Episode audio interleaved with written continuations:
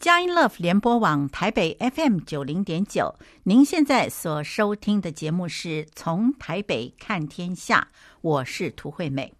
我们今天为您邀请到的来宾呢，是上一个星期天为您所邀请到的，目前旅居德国纽伦堡，在欧洲校园事工 ECM 服侍的梁达圣牧师夫妇。那么 ECM 呢，是欧洲在德国的一个宣教机构。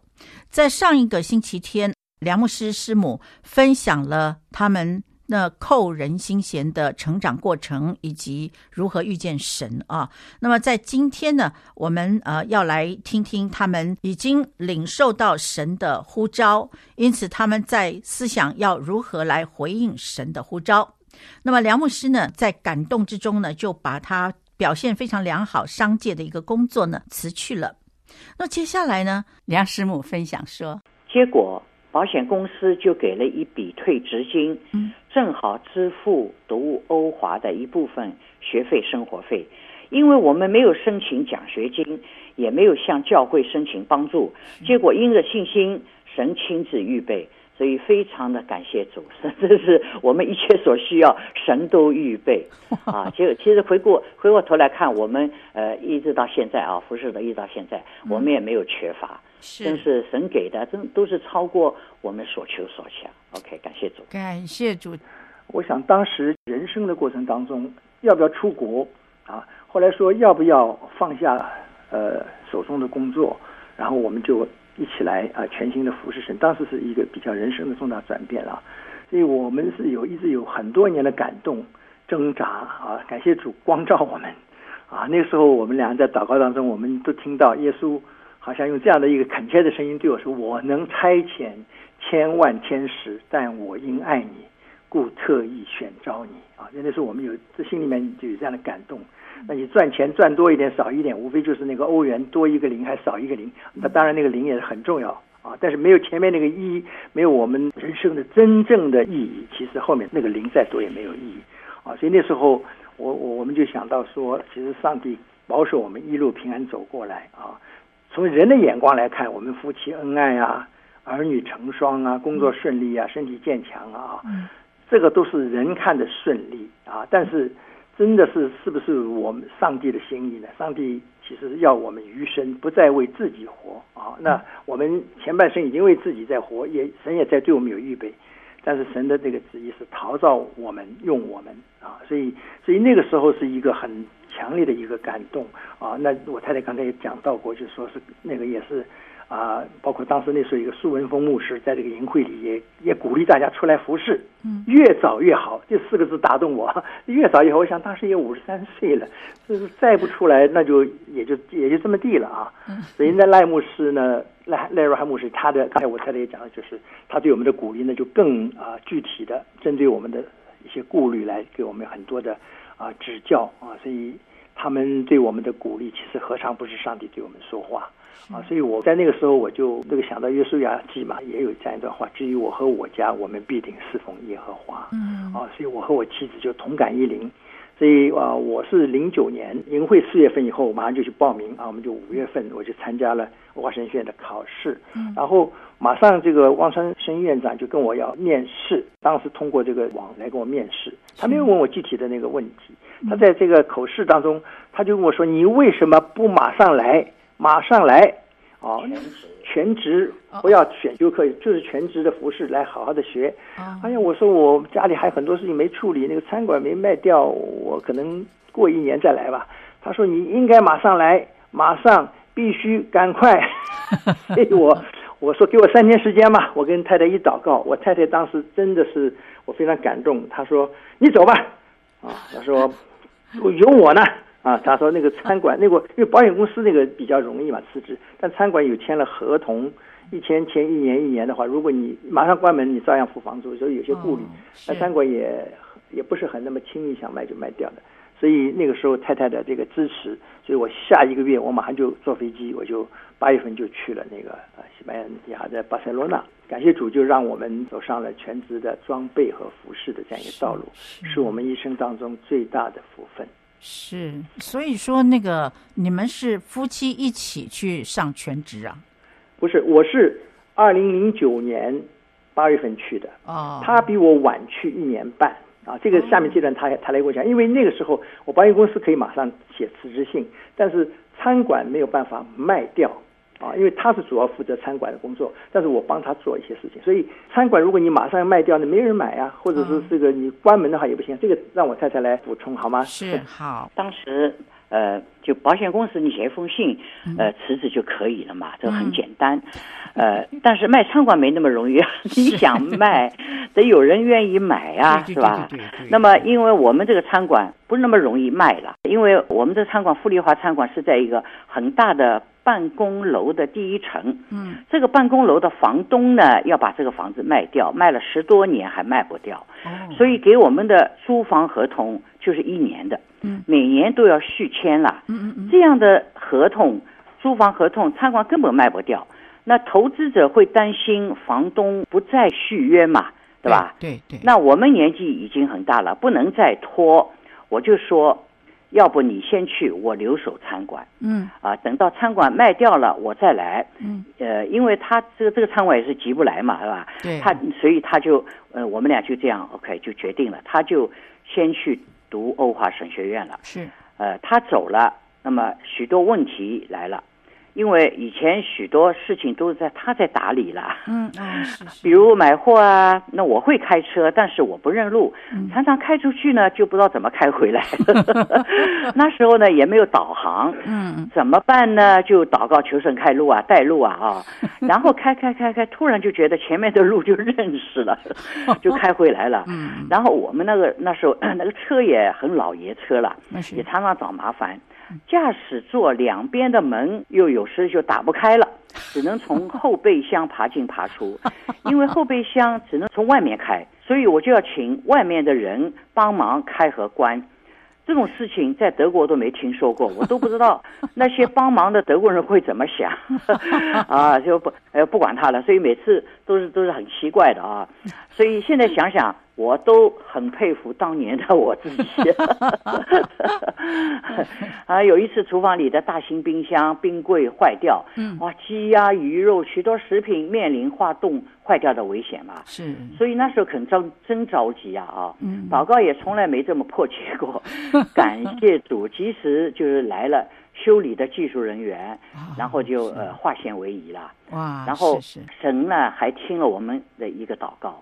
为我们行了一件奇妙的事，就迫切祷告，因为因为要把这个餐馆卖掉嘛，才能我才能去嘛。对，那夫妻要同心同行嘛，否则的话，他我觉得呃，我们俩就会不在一个起跑线上，是。啊，以后会有很大的一些落差，对吧？对对对。那么，所以就祷告求神帮我们快点卖掉餐馆嘛，是吧？这样我才能我我也才能去嘛。是。结果迫切祷告以后啊。突然就卖掉了，哦，是哈，啊，因为我们整个大楼突然就卖掉了，哦，是，然后新的房东呢就要将原来的办公楼改成旅馆，哦，那么旅馆是需要下面有餐馆的嘛，对，是吧？嗯，所以餐馆就保住了，嗯，房租合同期限我们自己填，你想要五年、十年、二十年都没问题，所以这个接受餐馆的。呃，后来就马上就有人愿意来接我们餐馆嘛，哦，是，是。那么一签就十年，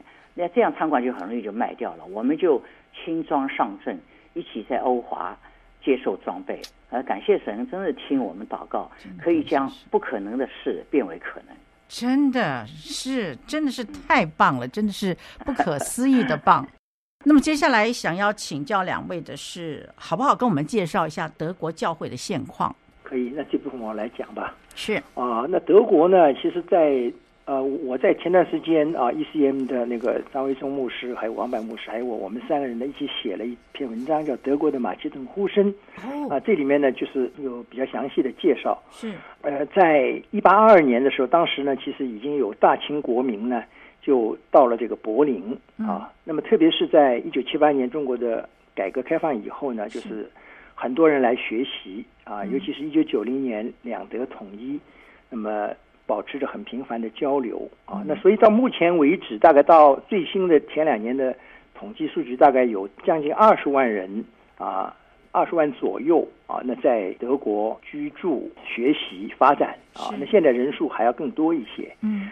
从二零零年起呢，大概也每年有两三千人啊，包括中国和台湾来的，嗯呃，中国人呢，就是加入德国国籍。大概华裔的德国人有八万左右啊，这个数字都不完全统计了啊。是。那么德国的华侨华人社团总数呢，大概有一百家。哇。啊，也有为数不多的一些中文报纸杂志，特别是各个大城市呢都有中文学校啊，所以华人在整体上融入当地主流社会的程度呢，与呃美国、英国、法国来那个华侨华人比呢，还是相对的滞后啊。啊我觉得大多数中国人呢，还不敢说是真正的融入了德国社会，但是呢，相比来讲哈，这个随着时间的推移呢，有很大的变化啊。也就是说，现在越来越多的华人留学生现在留下来啊。过去是念完书就要离开德国啊，现在呢是要给你一年半的时间，你只要找到工作就可以留下来啊。所以。我想，呃，下面就讲到华人教会的这样一方面的问题。呃，德国人对我们华人移民的接纳度的是很高啊，和这个最大的这个穆斯林移民群来比较的话呢，呃，是截然不同啊。那德国社会和基督教会呢，感受到伊斯兰教的它的一些威胁。啊，不仅仅是因为他们人口增长快，是因为《古兰经》和圣经有很大的不同，很大的冲突。啊，大多数的穆斯林呢，他们是也是拒绝融入德国社会的。啊，他有文化和信仰的冲突的。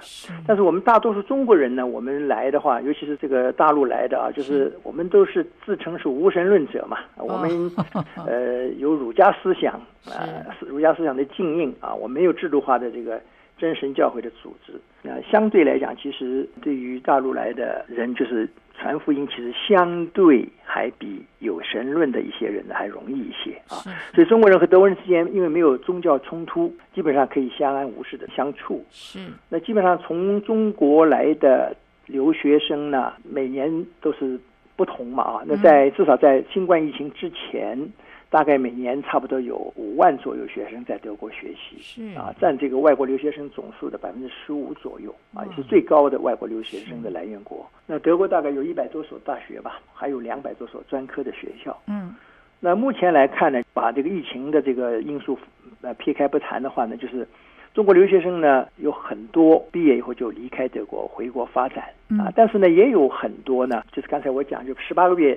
之内，如果找到工作的，就可以获得居留许可的。嗯、啊，那么他们的年薪一般都在大概四到六万欧元啊。那有很多人是考虑在德国工作，或者长期留在德国，或者是工作几年以后呢，就回中国啊，在德国那些外资企业工作，或者有其他的一些发展。是。所以在这样的背景下呢，就是八十年代那个时候来的华人来的学生非常多。带着这个使命的一些德国的宣教士啊啊，美国来的一些宣教士啊，他们抓住宝贵的时机呢，开始华人福音施工啊，所以在德国各地建立查经班，像雨后春笋一样的啊。那当然，但是呢，当时的学生全部念完书，基本上就离开德国啊，或者到欧盟，或者又回回中国去来工作。那么现在各个地方念完书或留下来的人呢，呃，是越来越多。啊，那现在在整个德国华人教会团契财经门总数大概超过八十间啊，在各个大中小城市啊，所以有的传道人呢要同时照顾几个城市的这个团契，但是呢，因为教牧人员缺乏了啊，所以教会的总体规模还比较少啊，比较小啊，或者正式注册的教会应该说大概二十余间啊，大多数都是团契财经班。嗯哼，那我想平均。就是每周主日聚会超过两百人的啊，教会呢，据我所知是柏林教会啊。那但是呢，就是超过一百人聚会的教会，呃，至少有四间了啊。那在杜塞道夫啊、汉堡、纽伦堡、鲁尔区啊等等啊，那可能还需要补充，我会有遗漏啊。是。那么很多团契查经班聚会人数呢，就是二十个、三十个这样，不多。是，那么很多的团契都是租用德国教会聚会，嗯嗯，所以我想在大量留学生进入呃德国以后呢，他们在留学期间有机会接受福音、悔改、认主啊，嗯嗯呃悔改呃归主、接受主耶稣为救主啊，这个多多数是第一代基督徒了。哦。那么很多人毕业后进入职场、生儿育女啊，所以有青少年儿童的家庭呢是教会的组成部分啊。现在越来越有这方面的需要，嗯、哦，那所以教会，我想不光是积极的传福音、教导真理啊，还有很多的儿童施工、青少年施工，是啊，婚姻问题、家庭关系处理啊，还有在职场见证耶稣基督啊等等，这都是我们的。教会的所需要服侍的，或者说面对的一个重要的课题是啊。那当然，在 ECM 就我现在我们现在服侍的欧洲校园事工是大概在本世纪初吧，呃，来到德国，他们从德东开始啊，一直到现在，二零零五年到现在十六七年的功夫呢，大概差不多有建建立了呃十六个团体啊，其中包括两个教会，啊，德累森教会和曼海姆教会。嗯，那么我相信 ECM 是以学生事工。起呃开始的啊，但是，一九二零一四年，王永兴牧师就鼓励我们的 ECM 呢，就以国度的眼光，嗯，来扩大这个宣教行动啊。所以，从团体到教会，从德国到欧洲，从欧洲出工人，从华人到万邦啊，这是他们的那个意向。是是。啊，我们在退休以后，二零一八年退休以后，我们就给他们聘牧啊，在这个宣教机构里继续的服侍。是啊，我们负责就是巴伐利亚州的两个城市。是啊，求主啊，来继续给我们体力、心力，让我们继续来服侍。是啊，让我们的团契的弟兄姐妹他们也能够啊认识真理。好，那么呃，我们也差不多在这个地方呢，也要休息一下。非常感谢梁达圣牧师跟师母呢来跟我们分享。我们在音乐过后继续来请教两位。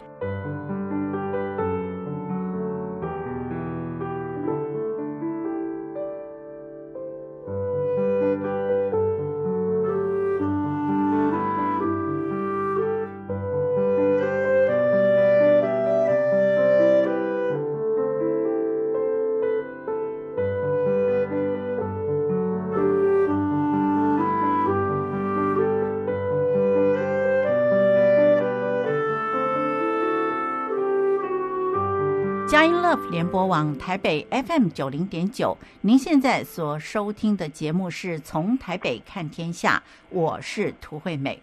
那我们今天在节目之中邀请到的这一对牧者夫妇呢，是现在在德国纽伦堡欧洲校园事工 ECM 服侍的梁达圣牧师以及梁师母。两位呢，在我们的节目之中呢，有非常感人的分享。我们呢非常感谢牧师跟师母呢，刚刚也跟我们详细的来介绍整个德国的教会状况。现在呢，想请教两位，在欧华神学院即将毕业的时候，据我了解，当时的这个欧华神学院李健长老呢，曾经跟两位谈过，希望能够请两位呢一起加入尼西米小组。呃，这件事情不知道两位呃还记得吗？是的，我想先说一下，就是去读。欧华神学院以后啊，达胜呢，他真是非常的废寝忘食啊，非常的努力。我 因为我们年纪大了嘛，总是要比别人呃要要笨鸟先起飞了，笨人先起身。那么，但是他累到真是眼睛出血，好几次眼睛出血。哎呀！但是神的恩典够用，是他按时毕业了，成绩还不错。哇，感谢！得到了就道学硕士学位。是是是。呃，那我也得到了师母证书科的证书。我们又去。台湾几个教会实习了三个月，收获非常大。是。那毕业以前呢，就很多老师、牧师都会问，毕业以后去哪里服侍啊？嗯。哎，多数同学都是回自己的母会服侍嘛。那我们也不例外啊，我们就回答，那回纽伦堡教会啊。然后就有一些牧师就说，这是在一次毕业典礼啦，因为来了很多呃德国呃各地的牧师。是。然后有些牧师就说。你们去哪里不能是自己决定了，因为你们已经奉献给主了。啊，你们以后的时间不是属于你们自己的，是属神的，是神来决定的。神的工厂很大，需要很多，神的仆人只能听主人的。啊，想想也对呀。呃，当我们把这个主权交给神以后。神就让我们看到慕尼黑教会的需要，当时正在经历教会分裂后的伤痛。是。那保罗在去皮推尼和特洛亚的路上，看到马其顿的意象，他马上就往马其顿走。我们就吃不准了，到底哪里是神要我们去的？神要我们做的事，他会负责到底吗？我们就我们先要求，呃，神给我们一些印证啊。嗯。那么。这个时候呢，其实呃，德国好几个地方都来邀请我们去牧会，当然包括纽伦堡教会了。纽伦堡教会是我们在那里已经呃十多年了，真是非常有感情的。嗯、但是呢，在二零一一年十一月，我们就来到了慕尼黑一个周末，因为那时候我们就利用暑假，我们就各地走一走，看一看到底呃，也是看神的工厂的呃需要，一一方面也是。呃，求神的印证嘛，嗯，然后这个十一月我们来到了慕尼黑，希望神给我们一个明确的印证。嗯，果然一个又一个的印证，就让我们看到神的托付，嗯，马其顿的呼声，是，我们就不再留恋纽伦堡的老窝老人啊，嗯，都是这二十年感情的弟兄姐妹。那神很有意思，当我们决定下来以后呢，就发生了很多事情。那达胜那时候在学校，呃，二楼啊，一脚踩空，头朝下。啊，就从楼梯倒着就摔下来。哎呀，哇！我们正好在饭厅了，在楼下，呃，正好在吃饭，就听到咚咚咚咚咚咚咚特别大的声音，因为是木头的楼梯。是，哇！然后大家全都跑出去一看，他已经倒在地上了，不会动了。是是。哇！大家就吓坏了。那么，然后呢，就马上就看他是不是还清醒，跟他说话，叫他手动动，脚动动。哎，还活着，还活着。然后呢，好像手还能动，脚还能动，但不知道身体到底哪里还有什么，就什么受伤嘛。嗯。然后我就扶着他到二楼啊，因为我们宿舍在二楼。是。然后就去，我就检查了一下，全身居然一滴血没流，一块皮没破，也没有淤血。是是。什么事没有？然后这就觉得这。好像神差天使在拖着他似的啊！是是是，因为头朝下摔下来，最大的可能性就是颈椎断嘛。对对对，对吧？对，咚咚咚咚。然后结果居然什什么事没有。再过几天呢，他这个头突然不知在哪里撞了一个大包，然后又过几天呢，又突然满嘴的水泡。哎呀！然后呢，在我们去慕尼黑机场有这种轻轨火车 S 班和。站台之间呢，有一个空隙，是，如果他就一脚就跌落下去，是，整个一条腿都就进到这个铁轨下面去，哎，火车马上就要开了，是，哇，那时候好多德国人都从车上下来，帮着就把他拉出来，哦，拉出来以后啊，嗯，鞋也没掉啊，也没有破皮，什么事没有，然后。当时就觉得很不寻常，什么意思？是神，你到底要告诉我们什么吗？是是。然后就好像听到神说：“如果去慕尼黑教会服侍，会摔跤受伤，你还愿意去吗？”哇！我这个时候马上就想起李健长老在我们毕业前的一次牧养课程上问的话，嗯，说你是否愿意为你将要去服侍的教会死？叫我们全都考虑这样的问题，不必马上回答。当时没有人能回答这个问题，我也回答不了。牧养教会会流泪，会流汗，但也不至于死吧？因为德国又没有宗教迫害。嗯，在这个时候，我觉得神在问这样的问题的。嗯，你如果去慕尼黑教会服侍，你愿意为慕尼黑教会死吗？那如果是觉得神在问这样的问题，那就完全不由自主的就说主啊，我愿意。那神问的能不愿意吗？是吧？其实我也不知道会是怎么样一个死法。嗯。但是亚伯拉罕献以撒的事告诉我，耶和华的圣山必有预备。阿门。那么我们这种经历很震撼，很特别。嗯。事后就想，神其实要的是我们的信心，因为如果连死都不怕，那还有什么困难是不能胜过的？感觉神就在这里，这一切他都知道，他都知道我们以后去牧会会发生什么样的事情，这一切都是他允许发生的。嗯，哇，这个神，我觉得可能是我这个人比较后知后觉吧，所以神常常就把以后可能要发生的事情，就预先就让我们经历一些，让我们来思考这些问题。那如果是神允许发生的，那么他一定会拖住我们。免受伤害，因为一次次的事情，达生他都完好无损，那身上皮都没有破一点，真是不可思议的啊！我不知道你有没有这样的经历，当你觉得神就在你面前向你说话时，你只有心生敬畏，像以赛亚说：“主啊，请差遣我。”是，像撒母耳说：“主啊，请说，仆人静听。”那我们也乖乖的说：“主啊，我愿意。”那么紧接着呢，就是要讲到尼西米的来历了。那么，我觉得神真是特别爱我们，呃，来参加我们毕业典礼的亲友团最庞大。嗯，我们纽伦堡教会的主要同工，慕尼黑教会的主要同工，我们家儿子、女儿、女婿，哦，西班牙两个弟弟全家，达生的弟弟专程从美国赶来。哇，这是 很大的祝福和鼓励啊，也也有点太隆重了一点啊。那么，真是感谢主。那么，也特别感谢纽伦堡童工的理解。虽然他们好不容易盼到我们毕业，教会终于有一个自己的传道人了，我们却没有回去。当时他们真的是很失望，我们也真的很对不起他们。但是为了神的国度，他们仍然继续忠心服侍神。为教会守望，为我们祷告。是。那么，在慕尼黑教会牧会的六年多来，呃，我们和教会一起成长，啊、呃，一起经历风雨，经历恩典，经历神的同在。六年多来，我们在慕尼黑教会付出爱，嗯，也得到了更多的爱。真的感谢神啊！真。嗯让这么爱我们的弟兄姐妹多年来像天使一样围绕我们、守护我们、鼓励我们、爱我们。呃，感谢爱我们的神，他的眼目真的从来不曾离开我们，他的恩手一直托着我们、带领我们、参拉我们。啊，许多弟兄姐妹和我们一起见证了神在这个教会行的奇妙的事，将不可能变为可能。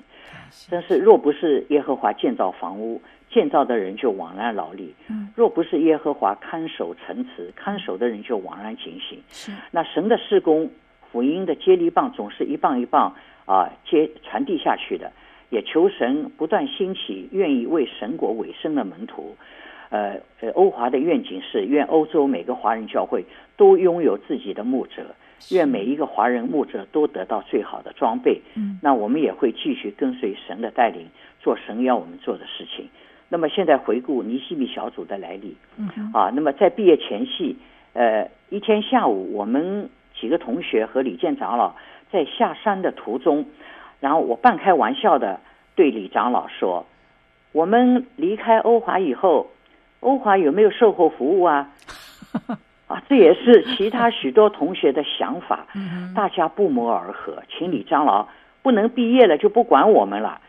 大家对毕业后马上进入教会牧会，其实都心里没底了。嗯，可能这也是李长老正在思考的问题啊。所以 一西米小组就这样诞生了。是，呃，然后除了一年两到三次尼西米聚会以外呢，李长老每年都会找时间到我们牧会的教会来教导、鼓励。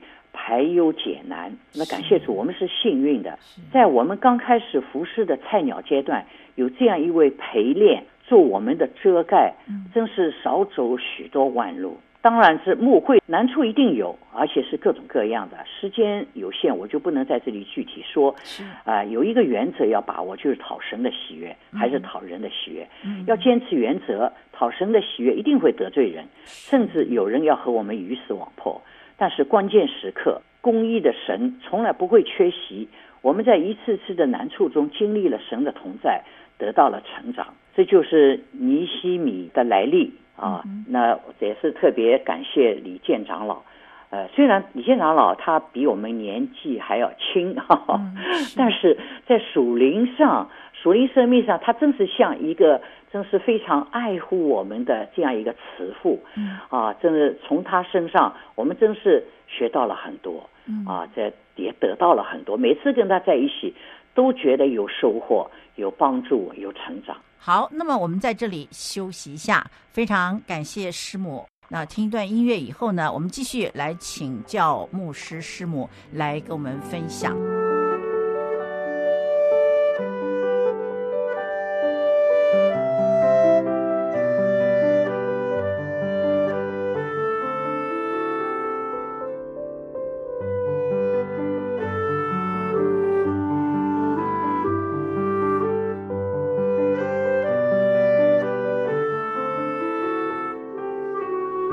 佳音 Love 联播网台北 FM 九零点九，您现在所收听的节目是从台北看天下，我是涂惠美。那我们今天所邀请到节目之中来的这一对牧者夫妇，是目前在德国纽伦堡欧洲校园事工 ECM 呢服侍的梁达圣牧师以及师母。那么非常感谢师母呢，刚才跟我们很详细的来介绍了欧华毕业。在慕尼黑教会服侍了六年，很辛苦、很难忘的岁月啊。那么接下来呢，我们想请梁达圣牧师跟我们谈一谈尼西米小组。好，谢谢素梅姐妹啊。我想谈到尼西米小组呢，实在是一个真的上帝一个奇妙的作为。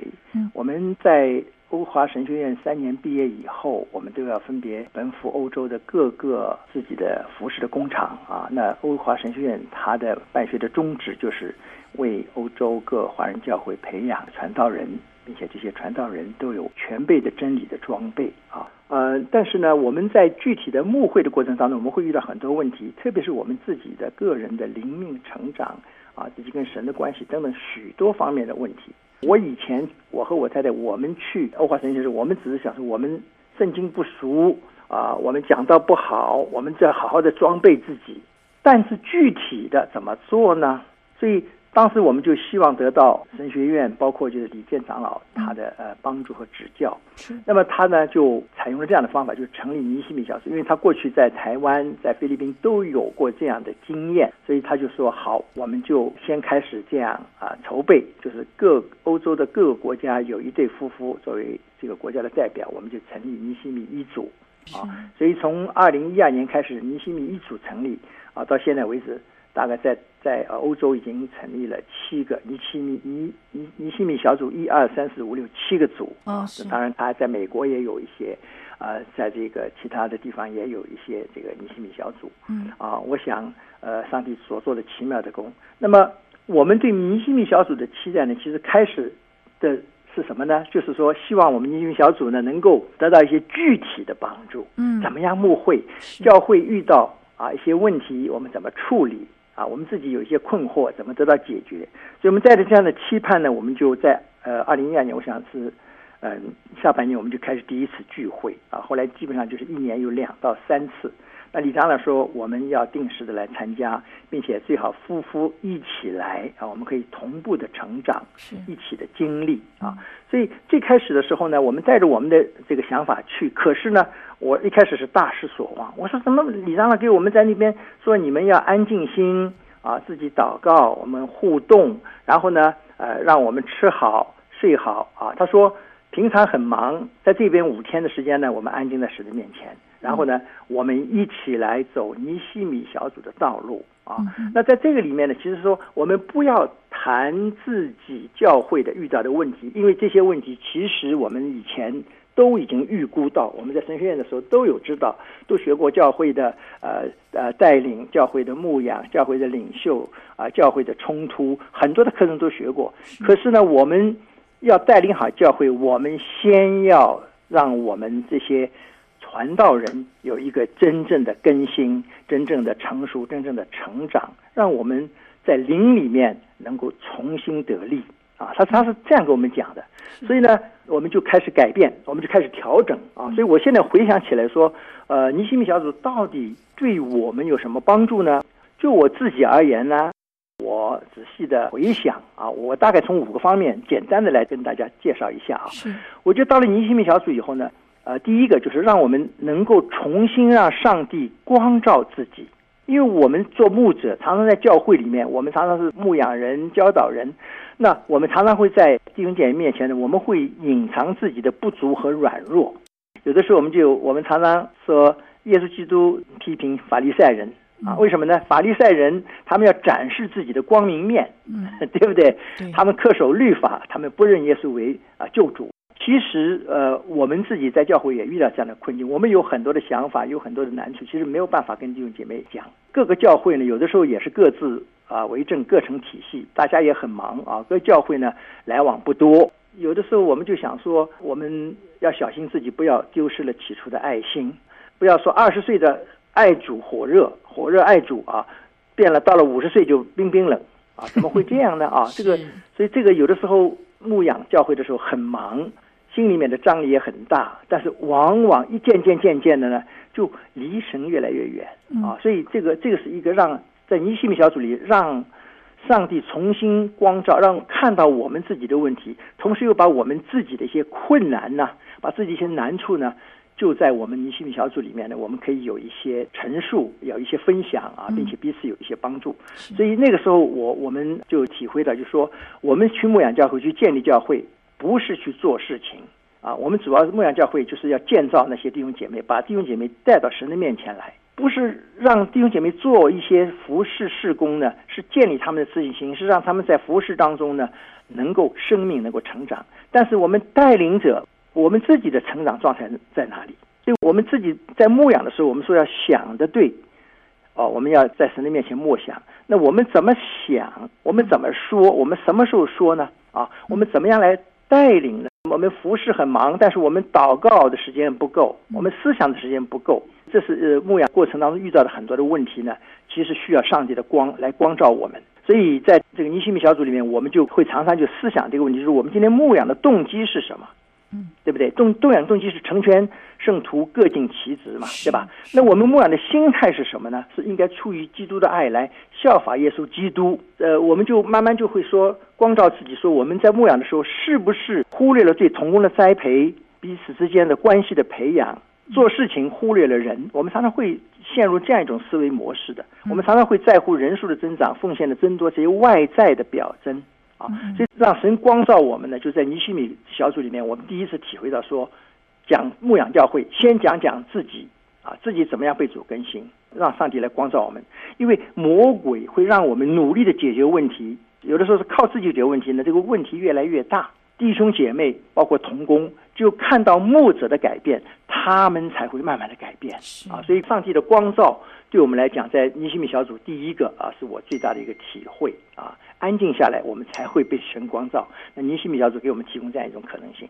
第二个就是要调整我们牧养教会的这个心态，因为在尼西米小组里面，我们都是传道人啊，来自世界各国的，所以呢，我们就比较会谈自己的一些想法。那我们在这个尼西米小组里，我们也会说，原来上帝不只是看我们的事工的果效，神看我们的内心。啊，有的时候真的是在服侍的时候，一开始去这个教会的时候，可能会感觉到这个光景很凄凉，哈哈，总是会想到怎么样把施工做上去，怎么样能够向主来汇报自己的工作的成绩。其实我们比较少就看到自己的属灵光景，因为只有我们的属灵光景才会带来服侍的光景，也不能照搬其他的教会的一些经验。我们要学习，但是呢，不能照搬过来，找总是要找到自己适合自己的牧养、自己教会的一些啊做法。啊，我们要学一些理念，而不是学一些具体的方法啊。所以在这个尼西米小组里，就让我们慢慢调整牧养的心态啊，就是不用工作的表现去努力的取悦人，而是要想到说，我们要靠主给我们赐下圣灵，赐下智慧，我们来讨神的喜悦啊。我们不用服侍的成果在教会为自己赢得名声。这个就是在这个尼西米小组里面，让我们常常会思考这个问题。那第三个，我想在尼西米小组呃对我们的帮助，就是有机会就省察与别人的关系。这个和别人的关系包括很多层面了，我只能举两个例子。第一个就是我们自己，就是牧师师母的关系，在服侍的过程当中，我们是怎么样的？我们张力很大吗？或者我们因为两个人在家里是夫妻关系，可是在服侍岗位当中，其实是两个人是同工的关系。过去以为同心同行是理所当然的嘛，后来才发现不会的，两个人是有会有不同的一些想法、冲突做法的。我们两个人如何同样对同一个信息接收以后，我们会怎么样的反应呢？嗯，会不会牧师走得太快，师母跟不上，或者倒过来，师母走得太快，牧师跟不上呢？所以有的时候我们两个人也有，我跟我的师母有不同的意向嘛，他要进我暂缓，或者说我想进他暂缓，啊，这个时候怎么办？在尼西米小组里，我们也有这个时候有一些思考啊，所以我们觉得就是需要彼此成全，为对方来改变自己，服从对方或者听从对方啊。那我们做些调整啊。那我想我太太她非常灵里面是非常敏感的啊，她常常提醒我，事后证明大多数啊都是对的啊，很有帮助啊。那师母挑战牧师其实是好事情啊。常常我们说师母我要安静安静安静，那只是一种选项。不是说安静就是顺服，不是那么简单啊！那说其实啊，上帝是把我们两人放在这样一个地方啊，我们两个人的关系一定要调整好。呃，两个人灵命呢，就是其实有的时候没办法用对错来判断。那这是跟师母牧师的关系处了相处啊，服侍的过程当中靠主来带领啊，那么这个是一个非常重要的。那第二个就是跟弟兄姐妹的关系，是我们要做自己就好啊，尽力就好。我们没有办法满足所有人的期待。我们想想，就是有的时候自己领受的呼召，有的时候自己也并不完全的清楚。那我们在尼西米小组，我们就发现，我们也不要轻看自己，但要认识自己，要接纳自己。但是呢，也要防止就是内心表面上好像很谦卑，但是内心有的时候呢又很高看自己，听不得批评的意见啊。这个是在我们尼西米小组里常常会啊反思来提到的。听完了梁达胜牧师夫妇的分享之后呢，我们节目接近尾声了。那么知道在今天的节目里面真的是非常的精彩啊！梁牧师夫妇呢跟我们分享马其顿的呼声，也就是在欧华神学院毕业之后，神呼召他们到慕尼黑教会去啊。过程之中呢，经历了很多个波折。那另外呢，梁牧师他分享有关于尼西米这个小组。对他实质上的帮助，那么他总共有五点，但是呢，在我们这一集里面只分享了三点，另外两点呢，我们期待下一个星期天九月十六号呢，我们继续的来收听梁达圣牧师夫妇远在德国跟我们非常坦诚的来分享服侍主的路，真的是非常的美。那么在节目结束之前呢，涂惠美也要祝福每一位听众朋友。愿您在这一个星期里面也要享受在神所赐的平安与喜乐之中。下个星期天，让我们下午四点零五分，透过从台北看天下节目呢，来继续关心神国度的事。拜拜。